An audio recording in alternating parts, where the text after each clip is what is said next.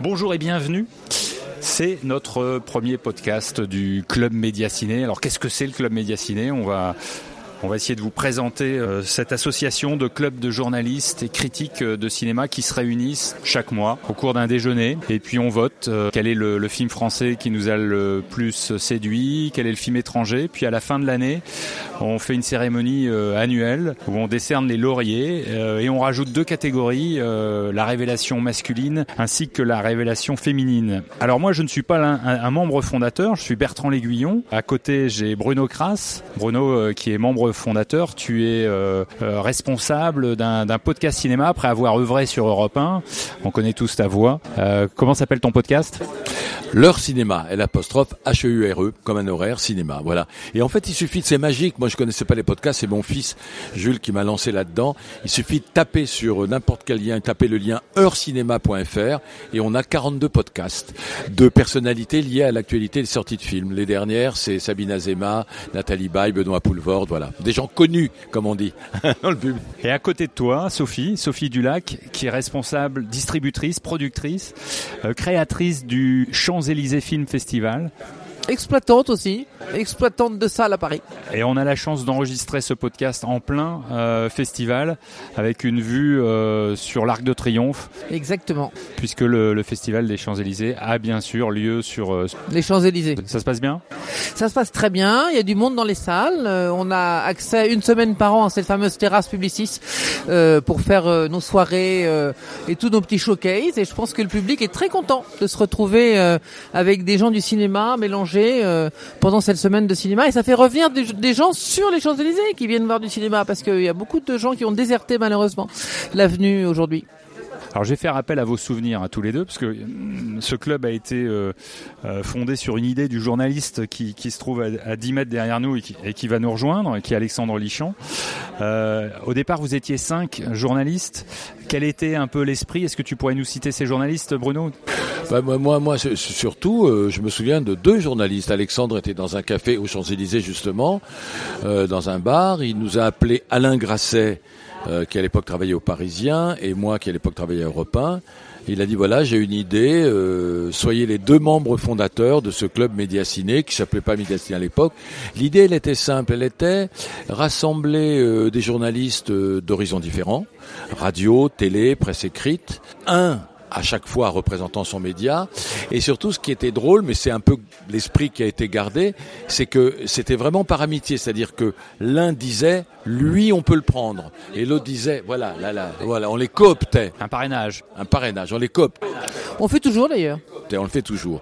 Et on arrive à une trentaine de journalistes.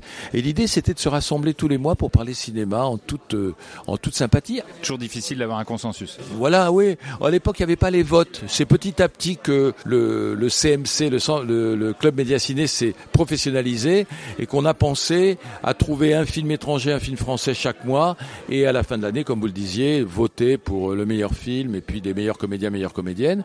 Donc voilà, c'est un club sympathique. Il n'y a pas un enjeu, voilà, un enjeu trop placé. C'est vraiment pour se rassembler, pour discuter. On a la chance d'être parrainé euh, et c'est notre mécène par Sophie Dulac. C'est un honneur pour nous de travailler avec elle parce que c'est une grande productrice, une grande distributrice, une exploitante, voilà. Euh, et c'est pas pour ça qu'on parle forcément de ses films. On est très libre, hein.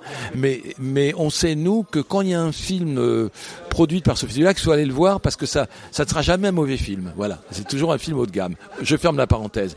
La question c'était non, je, disais, je disais, on ne, se trompe pas trop euh, chaque année euh, lors de, cette remise de, prix annuel, parce que euh, chaque mois, donc on vote pour un film français, un film étranger. Depuis 2015, on remet chaque année en janvier des lauriers aux révélations, à une révélation masculine et féminine. Par exemple, on avait Rebecca Marder, révélation féminine cette année, Dimitri Doré, on avait La Nuit du 12 de Dominique Moll et Licorice Pidja de Paul Thomas Anderson. Ouais. Et le film de, de Diwan aussi, l'année d'avant. L'événement. Voilà, et l'événement avec la petite jeune fille Anna Maria Bartolomei qui avait été aussi la révélation. euh. Je me souviens qu'on avait primé un film d'animation magnifique, La Tortue Rouge. Ah oui, c'était la Tortue Rouge, absolument. Et si je regarde les votes, euh, les votes hein, qui, qui sont arrivés, euh, y, il y a eu Revoir Paris, L'Innocent, Vortex qui était très très près, euh, Licorice Pizza quant à lui, il a été élu à deux voix de plus que Armageddon Time, qui a été choisi devant la conspiration du Caire, ou encore Asbestas et Léla et ses frères. Euh, chez les filles, on a dit, j'ai dit Rebecca Marder, mais elle est arrivée en pole position devant Mallory Vanek et Nadia Tereskevich. Et Nadia Tereskevich, c'est elle qui a eu le César cette année. Donc on est on est assez proche euh, et on a eu Dim- Dimitri Doré. Lui il est arrivé devant Paul Kircher qui était dans le lycéen Adam Bessa pour Arca et Bastien Bouillon. Voilà. Euh, euh, Bertrand, je voudrais juste dire un tout petit truc sur ce que, pour rebondir sur ce qu'a dit euh, Bruno, euh, sur ce club. C'est aussi l'idée un peu de revaloriser l'image euh, et la crédibilité du journaliste. Parce que euh, aujourd'hui, euh, il y a beaucoup beaucoup de gens qui parlent de cinéma sans savoir de quoi ils parlent, à vrai dire. Euh, alors que les journalistes sont des gens qui connaissent leur métier, qui ont fait des études euh, et qu'on a, on a un peu tendance à oublier ça. En fait, il y a beaucoup de gens qui s'improvisent euh, critiques de cinéma, alors que les journalistes, c'est un vrai métier de cinéma. Et ça se perd un peu malheureusement. c'est ça j'allais te poser comme question est-ce que tu as vu euh, une évolution là depuis depuis alors 2014 euh, avant tu tu vois euh, les influenceurs parce que on entend nous les attachés presse nous dire ben euh, vous n'aurez pas cette interview parce que euh, voilà le- la distri- les distributeurs euh, préfèrent que tel acteur tel réalisateur rencontre des influenceurs Mais il y a ça, et je le vois sur le festival, il y a beaucoup, beaucoup de presse web. Tu vois Aujourd'hui, c'est très compliqué d'avoir effectivement un article de presse papier sur ce qui se passe, hein, même, même un article de fond, en fait. Aujourd'hui, tout va très, très vite. On est sur les réseaux, on y va, on s'improvise euh, critique, on dit parfois n'importe quoi, et ça a une influence, malheureusement, sur les entrées des salles. Et les influenceurs, oui, ont une, ont une influence. il y a sûrement des bons il y a sûrement des bons Heureusement qu'il y a des. Je, je rebondis à mon tour sur ce que dit Sophie. C'est vrai.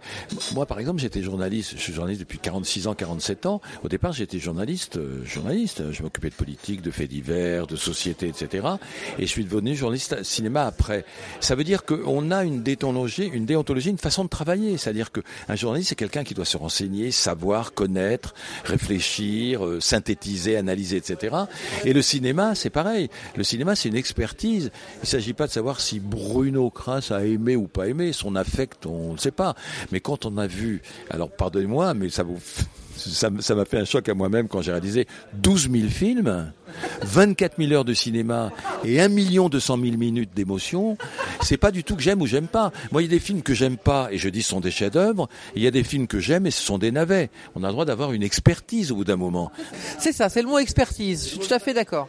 Un film, moi, quand je vais au cinéma maintenant, je vois s'il fonctionne ou pas. Et comme a dit le brillant Courteline, demander strictement aux choses les qualités qu'elles ont la prétention d'avoir. Tout le sens critique tient là-dedans. Ça veut dire que le dîner de con, c'est pas un esthétisme du cinéma fabuleux, ce dîner de con. Par rapport à ce que ça veut être, c'est 20 sur 20. Alors qu'un tavernier raté, peut avoir moins. Le problème d'une certaine critique, c'est qu'ils vont préférer un tavernier raté au dîner de con parce que il n'y a pas beaucoup de cinéma dans le dîner de con. Vous voyez ce que je veux dire? Ça, c'est le snobisme de notre métier. Alors il y a Alexandre euh, Lichamp qui vient de nous rejoindre. J'aimerais bien que tu nous redises, parce qu'on a, on a, on a présenté euh, l'historique brièvement du, du Club Média Ciné. Alexandre, que tu nous dises euh, l'idée, l'idée de départ, elle, elle vient comment euh, Ah ben l'idée de départ, c'est vraiment, vraiment, vraiment. Si le mot, le mot existe, c'est, c'est l'amitié. Euh, une affection, une amitié énorme avec Sophie Dulac, euh, qui est une amie de 40 ans. Et euh, plus de 40 ans, et euh, on se voit souvent, comme tous les amis. On déjeune, euh, on mange un morceau. Qu'est-ce que tu fais Et un jour, en discutant avec Sophie, je venais de, on venait de fermer le, le, le CIJAC, qui était à l'époque le club euh, de journalistes le plus fermé. Ça s'appelait le CIJAC, Club international des journalistes amateurs de cigares, et euh, qui rassemblait une quarantaine de journalistes, euh, dont Philippe Gildas, Serge Julie, enfin des noms peut-être qui donnent pas grand-chose à l'esprit à beaucoup de, gens aujourd'hui, mais Bernard Pivot, etc. On était une quarantaine, et on se réunissait une fois par mois pour délirer, s'amuser, parler librement. Et chaque année, on remettait deux prix, le cigare d'or et le cigare en chocolat. Le cigare d'or, c'était pour euh, le scoop le plus fumant de l'année. et le cigare en chocolat pour l'affaire la plus fumeuse révélée par un journaliste de l'année. Moi je dis on rigolait plus dans ce club-là que dans le nôtre. Mais ça va venir, ça va venir. Faut qu'on trouve des idées justement de prix rigolos. On se marre quand même. Voilà. Et puis un jour, en déjeunant avec Sophie, je dis mais toi Sophie, tu es une grande dame du cinéma. Pourquoi on fait pas, on ferait pas un club des journalistes du cinéma? Et c'est parti comme ça. Et Sophie me dit banco, comme dirait l'autre, chiche. Et on a fait un premier déjeuner, tu sais, Sophie, avec euh, Bruno Kras, Marie-Jo Jouan, qui était à l'époque à France 2, Alain Delmas, qui était à France Inter, Laurent Delmas, qui était à France Inter. Qui est toujours membre du club. Hein. Qui est toujours membre du club. Et Monsieur Murat. Voilà, de Télérama. À Télérama, qui est aujourd'hui à la retraite. Voilà comment.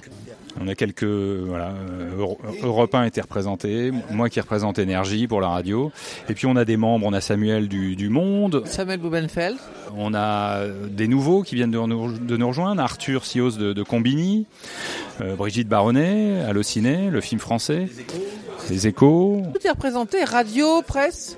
Radio, presse, télé. Hein. Qui, qui étaient les anciens présidents avant moi? Donc Thierry Gandillot, les échos. Thierry Gandillot, avant toi, et avant encore... Marie Sauvion, qui est à Télérama. Qui est débordé, qui peut plus être avec nous. Et comment il s'appelle? J'ai oublié son nom. Euh, le Cercle. Philippe Rouillet. Philippe euh, Rouillet. Et qui a été président aussi du Club Médiaciné. C'est ça, voilà. Alors longue, longue vie au Club Médiaciné. On, on espère euh, vous donner un, un rendez-vous euh, podcast euh, aussi régulier que nos, nos déjeuners. Merci Bertrand. Merci Bertrand. Merci à vous.